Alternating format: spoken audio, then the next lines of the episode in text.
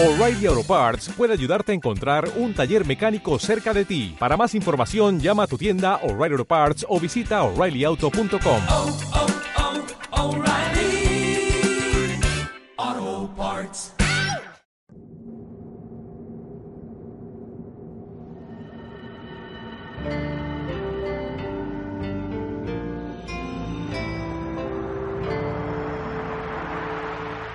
Queremos agradecer a Dios. Es nuestro deber y es nuestra salvación. Dar gracias nos sana. Dar gracias no solo es justo, es necesario. Pero tenemos que aprender, porque no es instintivo. Lo instintivo es pedir. Por eso precisamente están las escuelas de agradecimiento, para aprender a agradecer. Y tenemos a María como el gran modelo de agradecimiento. Ella nos enseña, ya lo hemos visto, cómo amar a Jesús, cómo rezarle a Jesús, dónde está Jesús para ir a ayudarle, a servirle, a agradecerle. Pero también nos enseña cómo imitar a Jesús, porque la Virgen, Madre de Dios, Madre de Jesús, es también discípula de Jesús. Es madre y maestra, pero también es creyente y discípula. Madre de Jesús, que enseña a Jesús, como la mamá enseñó a cualquier niño los primeros pasos en la vida, pero también discípula de Cristo, que aprende de Cristo que es Dios. Por eso nos fijamos, y así lo hemos elaborado, nos fijamos en algunos puntos que nos ayuden a imitar a Cristo, destacando las cosas que nos parecen más importantes de sus enseñanzas. Eh, la Iglesia, eh, con esto no quiero hacer ninguna crítica, solo constato una realidad, no nos ha enseñado de forma sistemática cómo imitar a Cristo. La Iglesia ha establecido unos mandamientos de la Iglesia, ¿eh? Por ejemplo, ayudar a la Iglesia en sus necesidades. ¿no? Pero los mandamientos como tal siguen siendo los mandamientos de Moisés, ¿eh? que son del Antiguo Testamento.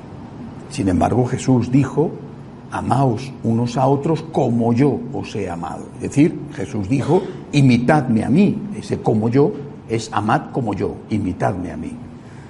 Y no ha habido, no hay un prontuario de mandamientos, eh, 10, 5, 24, ¿cómo imitar a Cristo? Bueno, eh, uno dirá que es una cosa, otro dirá que es otra. Bueno, ¿cómo imitar a Cristo? No hay unos mandamientos de la imitación de Cristo.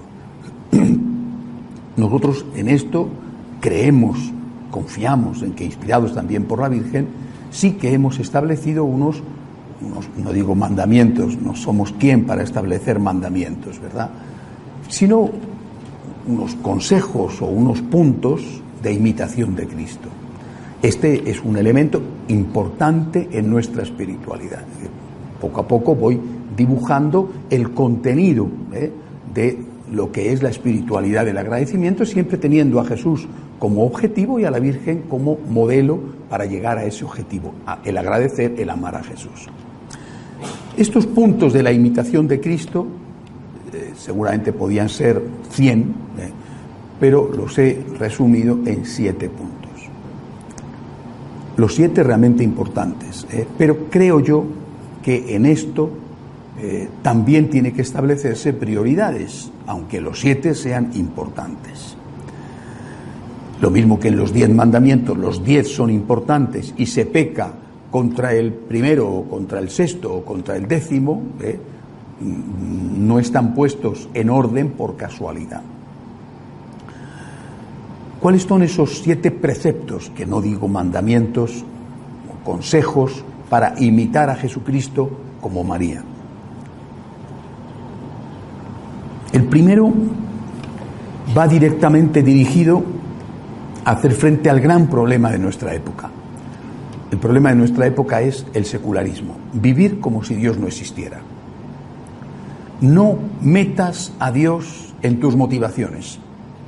Tus motivaciones tienen que ser simplemente humanas o humanistas. Y generalmente tus motivaciones tienen que ser la apetencia. ¿Te apetece? ¿Te gusta? ¿Lo deseas? ¿Te da placer? ¿Lo quieres hacer? Esa es la motivación que el mundo acepta. Si te gusta, oye, si le gusta, que haga lo que quiera. Si le gusta, y bueno, si le gusta, pero diga si le gusta, pues puede ser que esté haciendo una cosa mala, ¿no? Como poner una bomba, por ejemplo, como le gusta, pues que ponga una bomba y que mate a unas cuantas personas, como le gusta. Bueno, pues usted, es que el gusto y el capricho no puede ser la norma de la vida. Entonces, lo primero que nosotros tenemos que hacer es introducir a Dios en nuestra vida. Introducir a Dios en nuestra vida en nuestras motivaciones. Por tanto, primera imitación de Cristo, primer punto de la imitación de Cristo, poner a Dios en la motivación. Por ti, Jesús, por ti. Un amor motivado religiosamente. Un comportamiento, una vida motivada religiosamente. Esto lo hago por Cristo. Eso no significa que humanamente eso no lo, no lo hicieras. Algunas cosas no las harías, otras cosas sí. Pero la motivación por Cristo, que es la motivación que Cristo tiene por el Padre, eh, esa motivación por Cristo, cuando humanamente eso te apetece, por ejemplo el amor de una madre, un padre a un hijo, viene multiplicado. Y cuando no te apetece, viene impuesto. No me apetece, pero por Cristo lo hago. No me apetece, no me sale de dentro, no me gusta, pero por Cristo lo hago. Esta persona no me cae bien, pero por Cristo le saludo. Tengo ganas de vengarme, pero por Cristo perdono. O bien, me apetece, me apetece, por ejemplo, eh, ayudar a una persona a hacer voluntariado, muy bien, me apetece. Bueno, pero por Cristo persevero.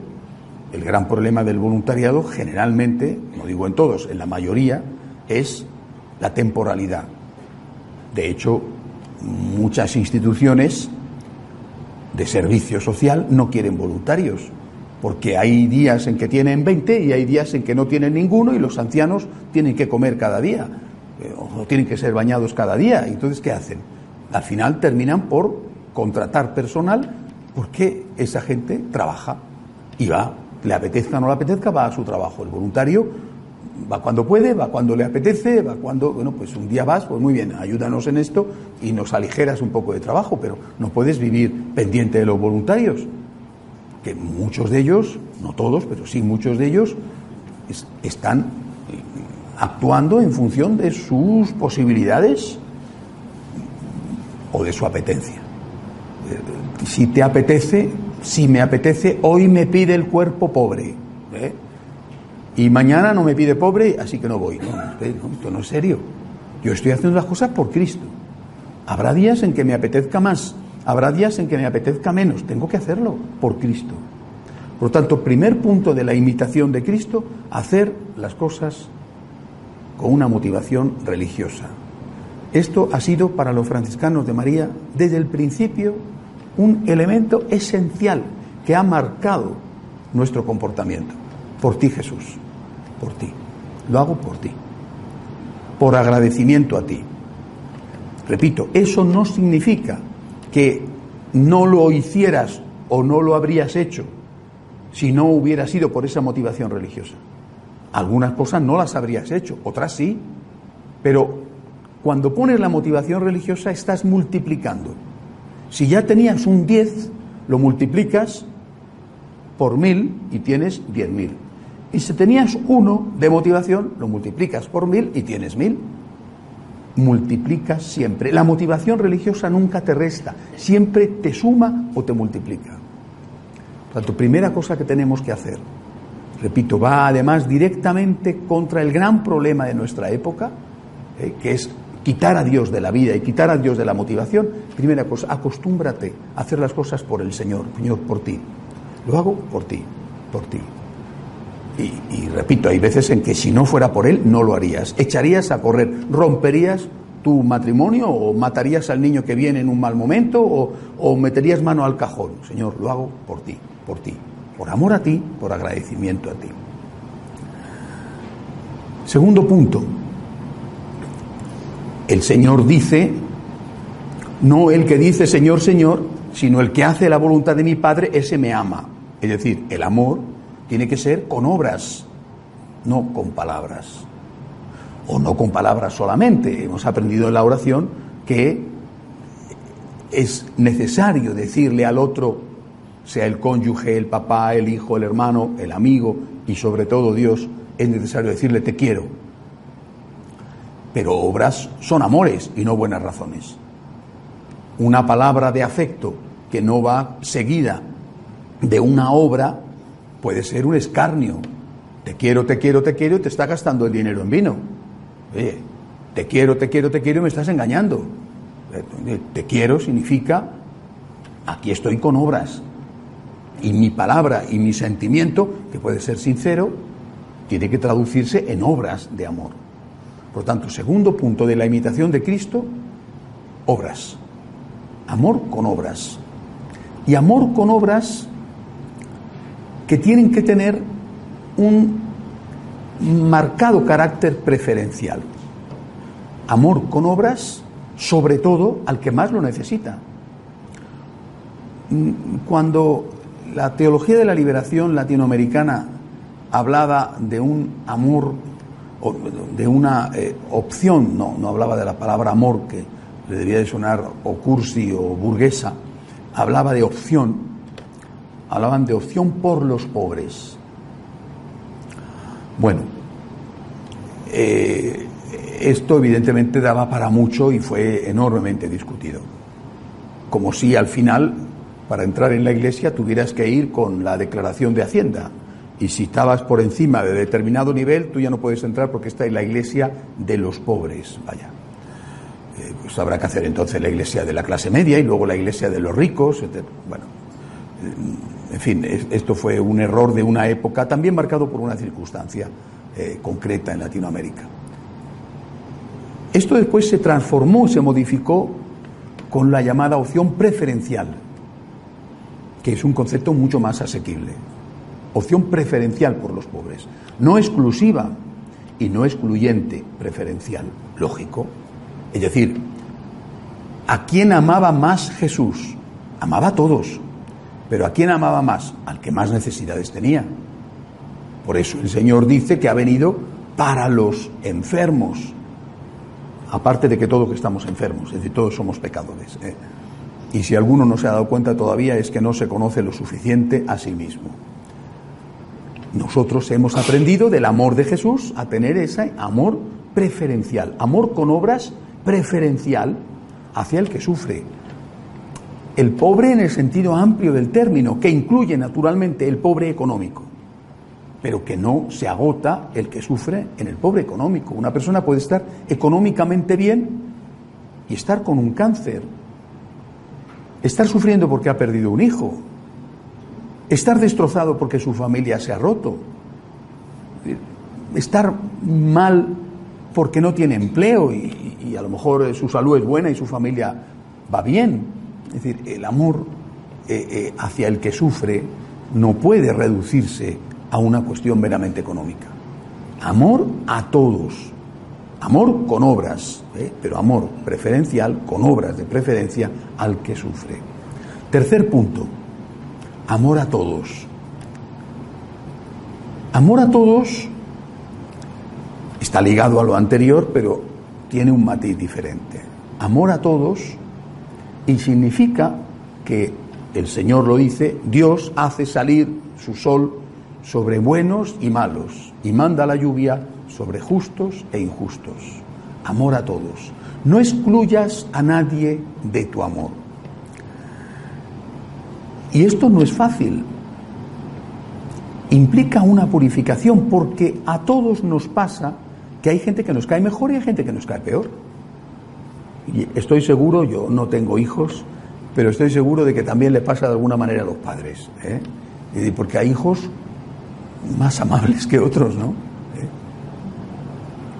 A veces es un amor un poquito ciego, ¿eh? porque, porque te encuentras con mamás o papás que por lo que sea quieren más al hijo que menos se lo merece.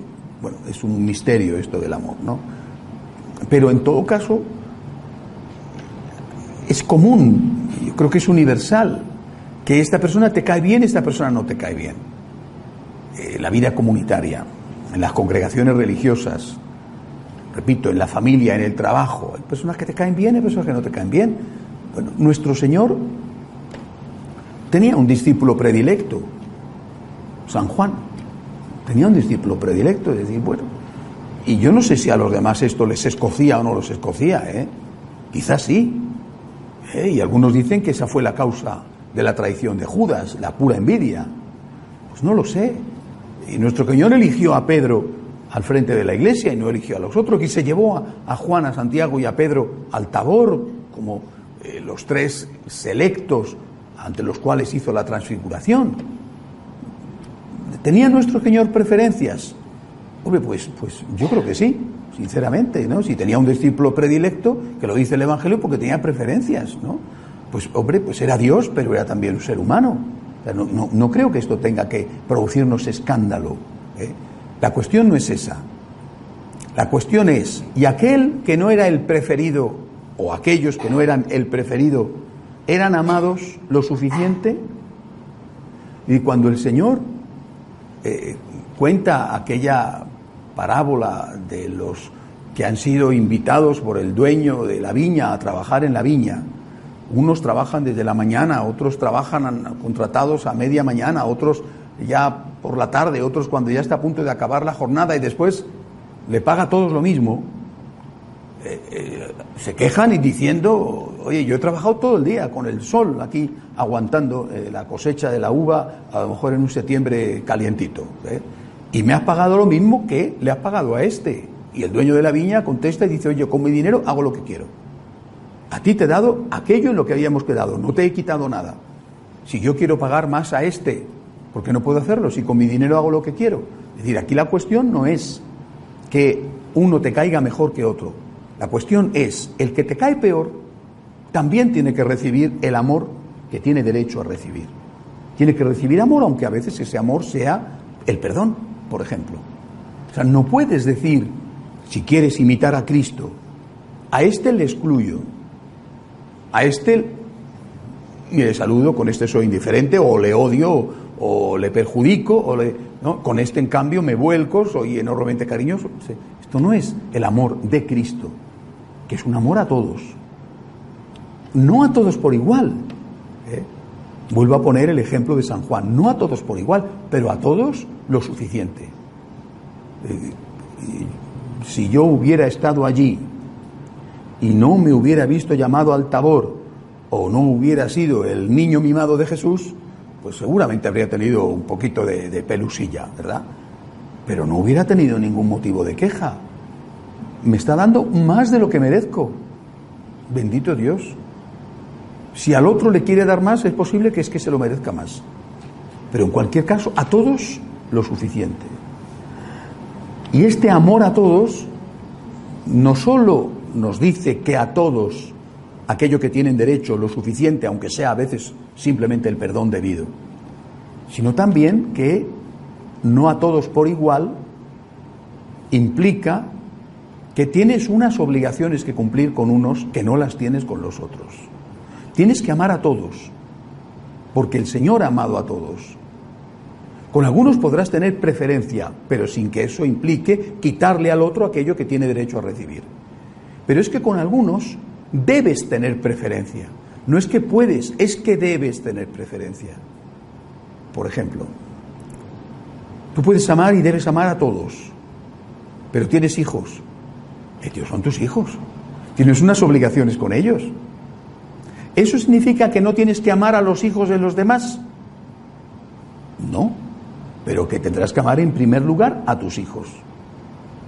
Eh, personalmente, este es uno de los motivos por los cuales yo me hice sacerdote, porque yo me di cuenta de que iba a ser un mal padre, porque iba a ser incapaz de amar a mis hijos y no amar a los hijos de los demás cuando estuvieran pasando problemas y que iba a tener muchos conflictos con mi mujer, con la que hubiera sido mi mujer, una pobre víctima, seguramente, ¿eh? hubiera tenido muchos problemas con ella porque me hubiera dicho, pero esta es tu familia, ¿qué estás haciendo ahí repartiendo limosna, ayudando a la gente y esto qué? Me di cuenta que seguramente iba a ser un mal padre y probablemente un mal esposo. Eh, tienes que amar con un amor preferente, no excluyente, ¿eh? pero sí preferente a aquellos hacia los cuales tienes obligaciones. ¿eh? Siempre comento, bromeando, pero, pero eh, también en serio, ¿eh? tienes que amar a todos, pero tienes que amar a tu mujer y ten cuidado, no la ames igual que a la del vecino, ¿eh? O no ames a la del vecino igual que a la tuya, porque esta es tu mujer y la otra la mujer del vecino. ¿eh? Como yo tengo que amar a todos, y bueno, pero esta es tu mujer y la otra la del vecino, no te confundas, ¿eh? porque no es lo mismo. Una cosa es que tengas que amar a todos y otra cosa es que pienses que tienes que amar a la mujer del vecino igual que a la tuya. Pues no, pues no. ¿eh? La mujer del vecino es la mujer del vecino. Ah, pero tienes que amar a todos. Bueno, muy bien, pues ama a la mujer del vecino, siendo amable, en fin, pero es la mujer del vecino. O, oye, o el marido de la vecina. ¿eh? Es decir, tampoco. ¿eh? Por eso, eh, eh, la imitación de Cristo te marca muy bien las cosas. Ama a todos. Dale a cada uno aquel amor que merece o que necesita. Los mínimos, cúmplelos. Los mínimos de la cortesía, los mínimos de la generosidad, los mínimos del cariño, a veces del perdón. Ama a todos, aunque te cueste, aunque esta persona no te apetezca. Por eso estás haciéndolo por ti, Jesús. Ama a todos. Y después con unos, lógicamente, tendrás una relación más estrecha con que con otros. Natural. Pues claro que sí. Ahora, además, tendrás que tener un amor preferencial hacia aquellos con los cuales tienes obligaciones. Por ejemplo, tu familia. Eh, hablamos de la limosna o hablamos del tiempo dedicado. Eh, tú tienes una familia, tienes que atender a tu familia. Yo estoy muy metido en el mundo del voluntariado, en el mundo del apostolado, en el mundo de lo, de- lo que sea, ¿no? Y dices, sí, tienes a tus hijos desatendidos. Estás de un lado para otro dando conferencias, charlas, cursos prematrimoniales, postmatrimoniales eh, eh, sobre, sobre la educación de los hijos y los tuyos no los ves. Esto no es normal. Eh, yo no sé si esto es frecuente o no, pero estos casos han existido y existen. Sabes aconsejar a, a- a todos y consejos vendo, pero para mí no tengo. Tienes que cuidar de tu familia. Tienes que dedicar un tiempo a ellos. ¿Estás casado? No haberte casado. Haberte hecho cura, haberte hecho monja es otra cuestión distinta. Pero estás casado, tienes unas obligaciones que cumplir. Unas obligaciones que implican economía, que implican tiempo, que implican también afecto. Y, y eso va ligado a una opción que hiciste que mm, tenía y tiene unas consecuencias. Amar a todos, sí, pero no a todos por igual. ¿eh? Vuelvo a repetir, no te confundas no quieras a la mujer del vecino lo mismo que la tuya, porque la mujer del vecino es la mujer del vecino. Siguiente punto de la imitación de Cristo, amar el primero. Dios nos amó primero, Dios tuvo la iniciativa, amar el primero. ¿Ves que una cosa hay que hacerla? Hazla. No estés esperando a que otro la haga. Hay un papel en el suelo, agáchate a recogerlo. Hombre, a lo mejor en ese momento no puedes hacerlo en el sentido de que eh, a dónde lo metes, te lo metes en el bolsillo o lo que sea. Bueno, pero tú ves que una cosa hay que hacerla, hazla, hazla. Una de las cosas que más me gustan y que me parece que es un signo de, de- salud, ¿eh? de que la cosa funciona, es cuando en una comunidad o en una familia hay pugna, no digo pelea, pero sí pugna por hacer las cosas. Y es señal de que no funciona cuando hay pugna y a veces pelea por no hacerlas. Hay que hacerlo. Y tú ves que este quiere hacerlo y el otro también y el otro también. Eso es salud. La gente está amando el primero. Hay que hacerlo. Y se parecen como los camareros. ¿eh? Los camareros en el mundo entero son personas maravillosas que atraviesan un comedor repleto de gente levantando la mano y que no ven a nadie. ¿Cómo lo hacen? Todo el mundo levantando la mano, algunos subiéndose en las mesas, en las sillas, haciendo aspas con los brazos, gritando desesperados. El camarero pasa y no mira a nadie, no ve a nadie. Es una escuela extraordinaria, porque eso pasa con las cosas. Oye, que lo estás viendo y no lo ves. ¡Qué maravilla! Maravilla, qué capacidad tienes para no ver lo que hace falta hacer. ¿eh?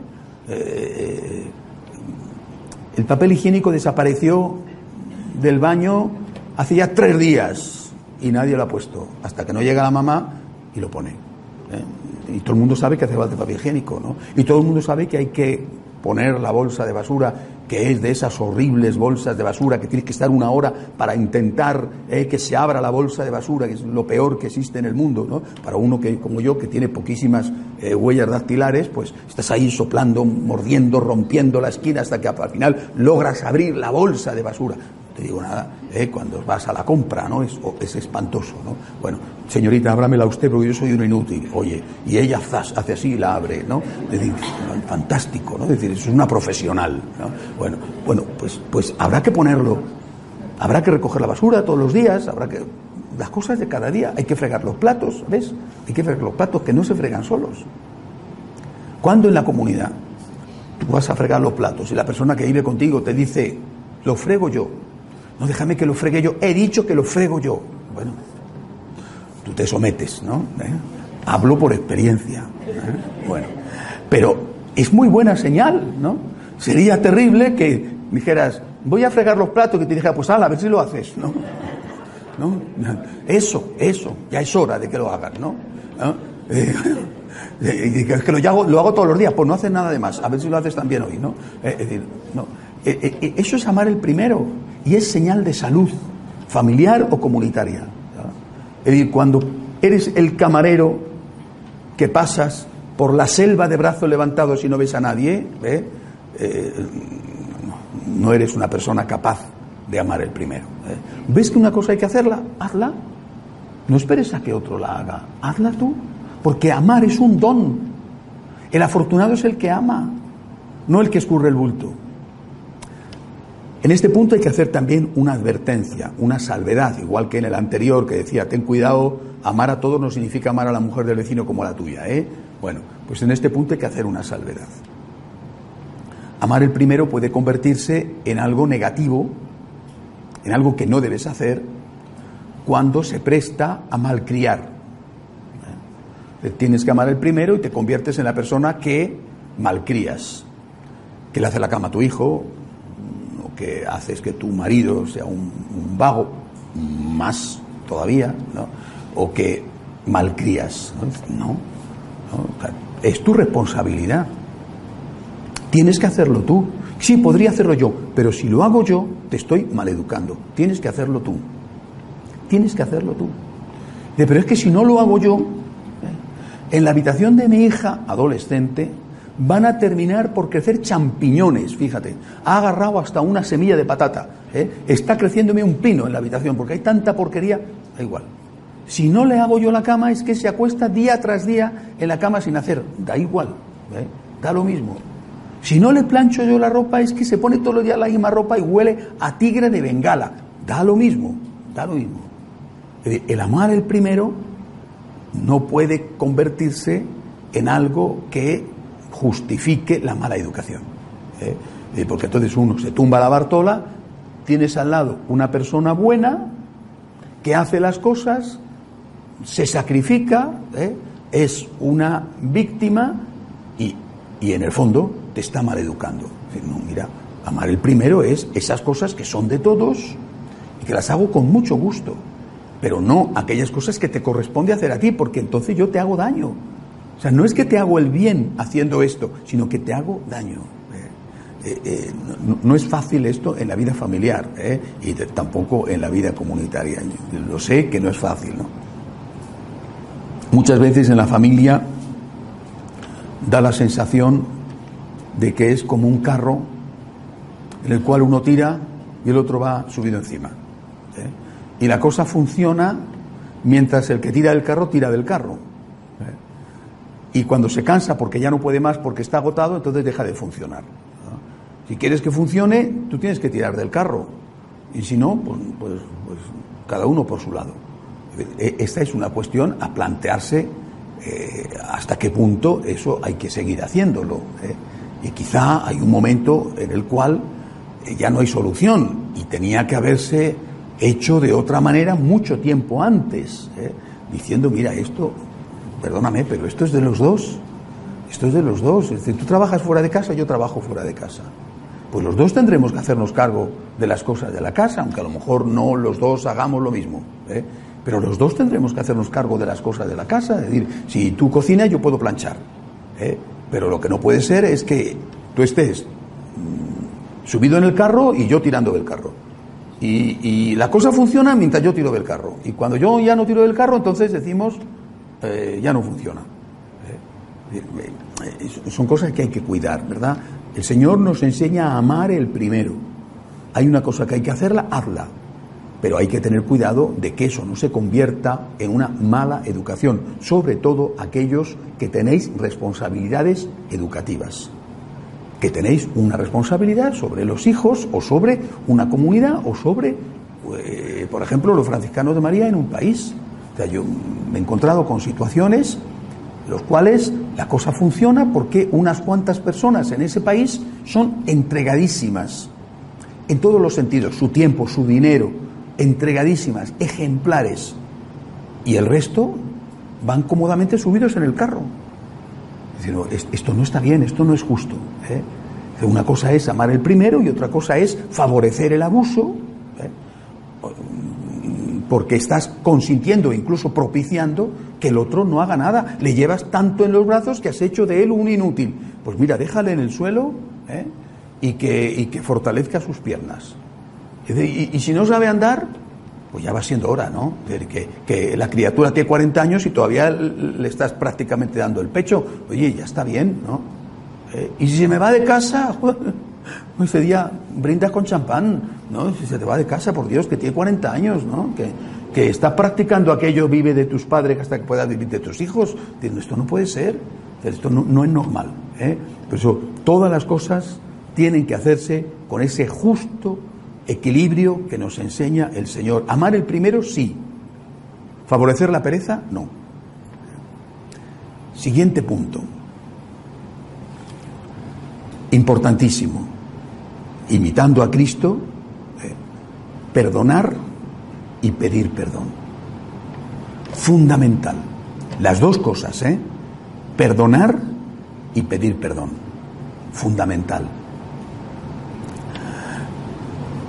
El Señor lo repite infinidad de veces. Y es seguramente lo más difícil de hacer, especialmente en determinadas ocasiones. A lo mejor incluso más cuando no eres tú la víctima, sino que ha sido un ser querido la víctima, un hijo. Y aún así, ¿cómo tenemos que perdonar? El Señor nos lo ha enseñado. Hay un- una pedagogía del perdón. Empieza por rezar por tus enemigos. Empieza por eso. Empieza por pedir a Dios por tus enemigos. ¿Y qué vas a pedir para ellos? ¿Que les toque la lotería? Pues empieza por pedir al Señor que esas personas que te han hecho daño o que han hecho daño a un ser querido se den cuenta. Empieza por pedir al Señor que se conviertan, que sean conscientes del mal que han hecho, que se arrepientan. Empieza por pedir eso. Pedir por nuestros enemigos, que es lo primero que nos manda el Señor, ya nos está dando a nosotros un grado enorme de salud. El rencor empieza a desaparecer, no digo que desaparezca, pero empieza a desaparecer cuando empezamos a rezar por nuestros enemigos. Señor, te ruego por esta persona que me ha hecho tanto daño. Te ruego por esta persona, Señor, que se dé cuenta, que no siga, que se arrepienta, que se convierta. Te ruego por esta persona. Y eso a ti te hace bien. Y la oración, que es poderosa, puede conseguir el milagro de que esa persona cambie, se arrepienta, se dé cuenta. El siguiente punto que nos enseña el Señor, no hagas el mal, no hagas el mal. Te ha hecho el mal, no hagas el mal. No devuelvas ojo por ojo y diente por diente. No hagas el mal a quien te ha hecho el mal. Muchas veces no tienes ocasión, pero a veces sí. A veces sí. Bueno, pues no hagas el mal, no le hagas el, al otro lo que no te gustaría que te hicieran a ti. No hagas el mal, no devuelvas mal por mal. Y luego ya el tercer nivel, que no lo vas a recorrer de un momento, porque a veces la herida es muy profunda, te ha hecho mucho daño, pero el tercer nivel es haz el bien.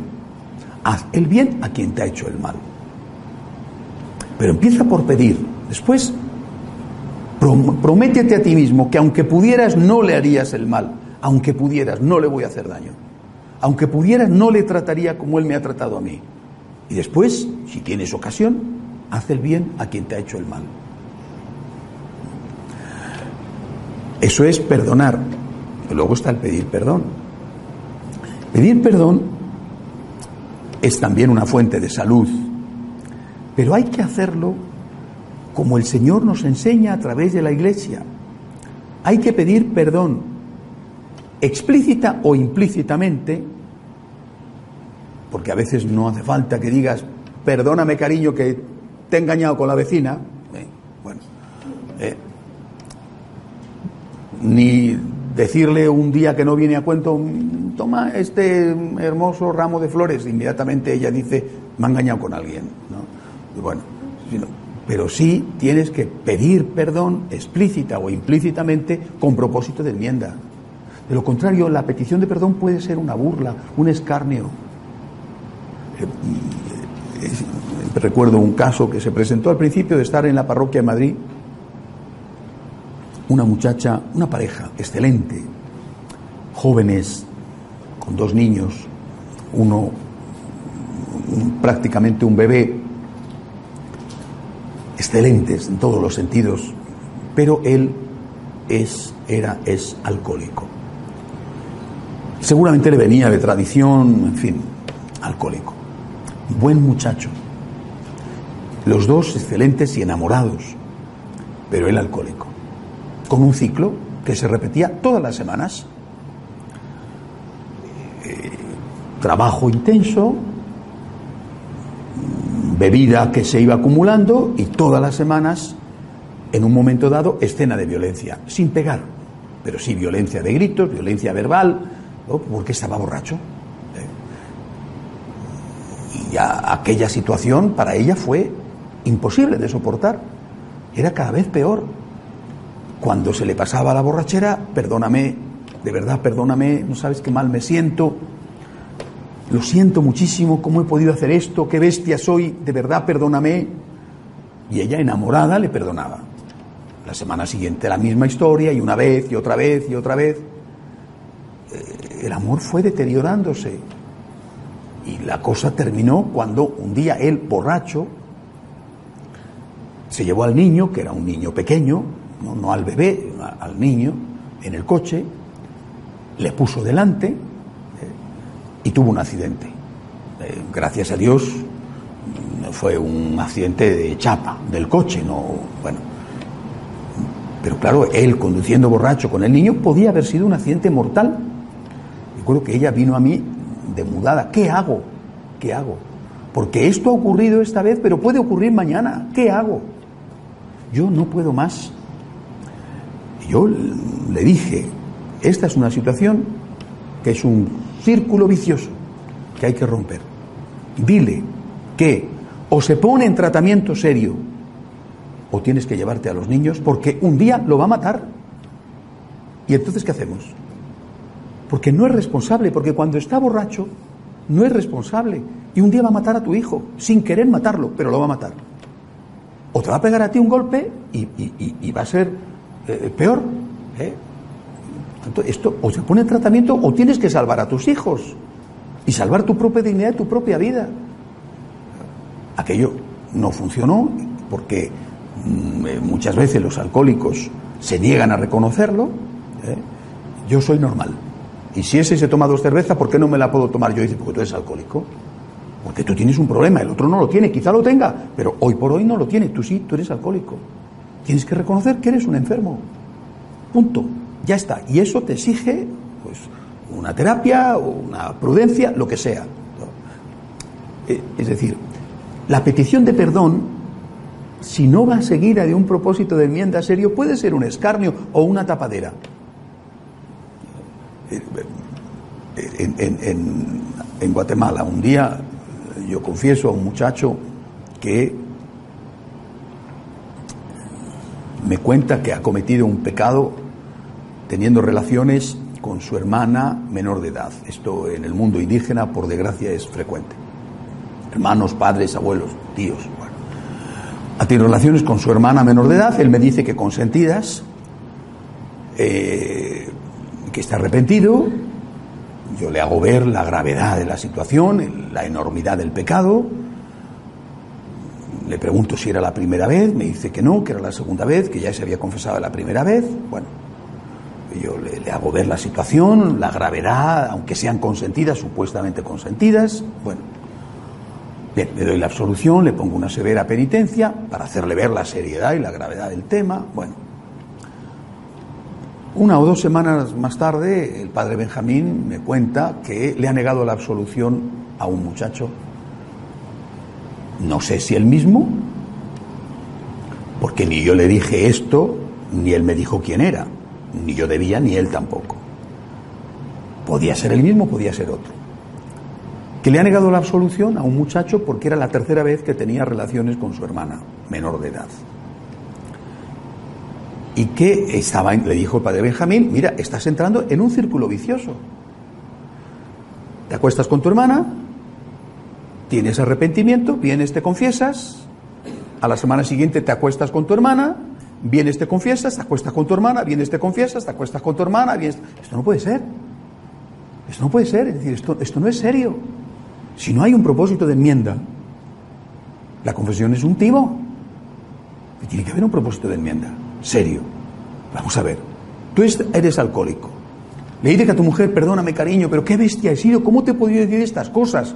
Te tiras al suelo, arrepentido, le suplica, le llora, te abraza a sus piernas, golpéame, me lo merezco. O sea, a la semana siguiente, de nuevo. Y de nuevo, y de nuevo, y de nuevo. Dices, esto no puede ser, esto no puede ser. Te pones en tratamiento, y si no, esto se ha acabado. Ponte en tratamiento. Tómatelo en serio, porque si no, el propósito de enmienda no vale. Es decir, lucha, lucha, lucha seriamente, esfuérzate. Entonces, pues, bueno, pues muy bien, ahí está el perdón de Dios. Esto es lo que la Iglesia nos ha enseñado siempre. Es decir, tienes que reconocer tu pecado, tienes que confesar tu pecado. Es decir, tienes que pedir perdón por tu pecado, pero tienes que tener propósito de enmienda. Que luego vuelves a caer, pero tienes que tener un propósito de enmienda serio. Por eso, eh, eh, la imitación de Cristo, claro, ¿cómo puedo imitar a Cristo pidiendo perdón si Cristo no tenía por qué pedir perdón de nada? Pero el Señor nos enseña no solamente a perdonar, sino también a pedir perdón, aunque en este punto no podamos imitarle a Él porque nunca pidió perdón de nada, debido a que nunca cometió ningún pecado. Pero Él sí nos enseña que tenemos que pedir nosotros ese perdón. Pero ese perdón, esa petición de perdón, tiene que ser tomada en serio y no como una fórmula para contentar a la víctima ¿eh? y seguir engañándola. ¿eh? Que algunos lo tienen muy calculado. ¿Eh? Conocen tanto a la víctima y saben que quizá le quiere tanto que va a aguantar todo lo que tenga que aguantar. Eh, ah, Si me descubre le pido perdón y sigo. Hombre, por Dios. Que es que, es que, que me has engañado, vamos con los feondonos tierra que se ha puesto en medio, ¿no? De que esto es un escarnio, ¿no? De que es que no puede ser. Por lo tanto, pedir, pedir perdón, perdonar, perdonar y pedir perdón. Siguiente punto de la imitación de Cristo, volver a empezar. Volver a empezar significa lo que el Señor nos enseña. Significa que tienes que ser capaz de dejar atrás el pasado. Dios te ama, Dios te perdona, deja atrás el pasado y vuelve a empezar. Date a ti mismo una oportunidad. Es decir, ya le has pedido al otro o le has dado al otro una oportunidad. Le has pedido al otro una oportunidad pidiéndole perdón, le has dado al otro una oportunidad perdonándole con la prudencia necesaria. ¿eh? Ahora eso esa oportunidad tienes que dártela a ti mismo, porque eso es lo que Dios hace con nosotros. Cada vez que nos perdona nos está dando una nueva oportunidad. El pasado ha sido quemado en la misericordia de Dios. Has pedido perdón, el pasado ya no existe para Dios. Existe el presente y existe el futuro. Perdónate también a ti mismo, date una nueva oportunidad. Y muchas veces no es fácil, ¿eh? A veces, aunque no lo parezca, es más fácil perdonar a otro que perdonarse a uno mismo. Y el remordimiento te persigue toda la vida. Por ejemplo, más de una vez, escuchando y confesando a mujeres que han abortado. Me encontré con señoras que decían, de este pecado ya me he confesado varias veces, no porque hubieran hecho varios abortos, sino porque del mismo aborto habían ido varias veces al confesionario. Y entonces, bueno, pues si ya estás perdonada, ¿por qué vienes? Porque necesito volver a confesarlo. No puedo perdonarme. Veo a un niño que tiene siete años y pienso, así sería mi niño. Esta edad tendría mi niño y no puedo perdonarme. Eh, hoy leía las declaraciones de una muchacha, una mujer que fue violada y que después abortó y eh, será un caso a lo mejor que no todas serán así, pero en este caso contaba que lo que más daño le ha hecho no es la violación, sino el aborto. Porque en la violación ella no tuvo culpa, el aborto fue una decisión suya. En la violación ella era la víctima, en el aborto ella, con todos los condicionantes paliativos, atenuantes, ¿eh? pero ella fue la que tomó la decisión de acabar con una persona inocente que era su bebé, aunque fuera fruto de algo tan horroroso como es la violación. Eh, eh, tienes que aprender a hacer lo que Dios hace. Dios te da una nueva oportunidad, dásela al otro con el perdón, pídesela al otro con la petición de perdón, dátela a ti mismo volviendo a empezar una vez más es algo muy frecuente que creo que nos pasa a todos, sobre todo en una etapa de la vida espiritual, y donde el demonio está ahí agazapado esperándonos, que es cuando tú te dices a ti mismo que ya no tienes remedio. Y a lo mejor también se lo dices a otros, ¿no? ¿Para qué me voy a confesar? ¿Para qué me voy a confesar? Si voy a volver a cometer el mismo pecado, si es que me conozco, si es una tontería, ¿para qué me voy a confesar? Si mañana voy a tener que confesarme de lo mismo, pues, ¿Para qué me voy a confesar? Bueno, pues aplícalo a otra cosa. ¿Para qué vas a comer? No comas. Mañana vas a tener que comer. ¿Para qué vas a comer? A ver, ¿para qué te vas a duchar? Mañana te vas a tener que duchar otra vez. A ver, ¿para qué vas a lavar la ropa? Si la vas a tener que lavar mañana otra vez, pues quédate con la misma ropa toda la vida. Oye, pues mira, hasta que se caiga pedazos, te quedas con la misma ropa. ¿eh? Pues, pues verdad que eso no lo hacemos en las cosas del cuerpo, porque tenemos que hacerlo en las cosas del alma. Date una nueva oportunidad, Dios te la da. Basta con que pidas perdón y que tengas propósito de intentarlo por lo menos, aunque luego vuelvas a caer porque eres un ser humano frágil y débil. Pero tienes que tener un propósito de enmienda serio y no entrar en un círculo vicioso que en el fondo la petición de perdón es una excusa para volver a hacerlo. Date una nueva oportunidad, Dios te la da, acéptala. Hoy es un nuevo día. Hoy puede ser un gran día. Hoy puede ser un día maravilloso. Date una nueva oportunidad empieza otra vez.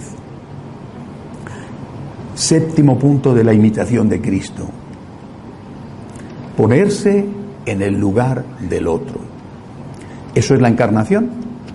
Dios se hizo hombre. Dios no se presentó en forma humana. No se puso el disfraz del hombre. Se hizo realmente hombre. Cristo era un hombre real. Dios verdadero, hombre verdadero. No dejó de ser Dios, empezó a ser hombre.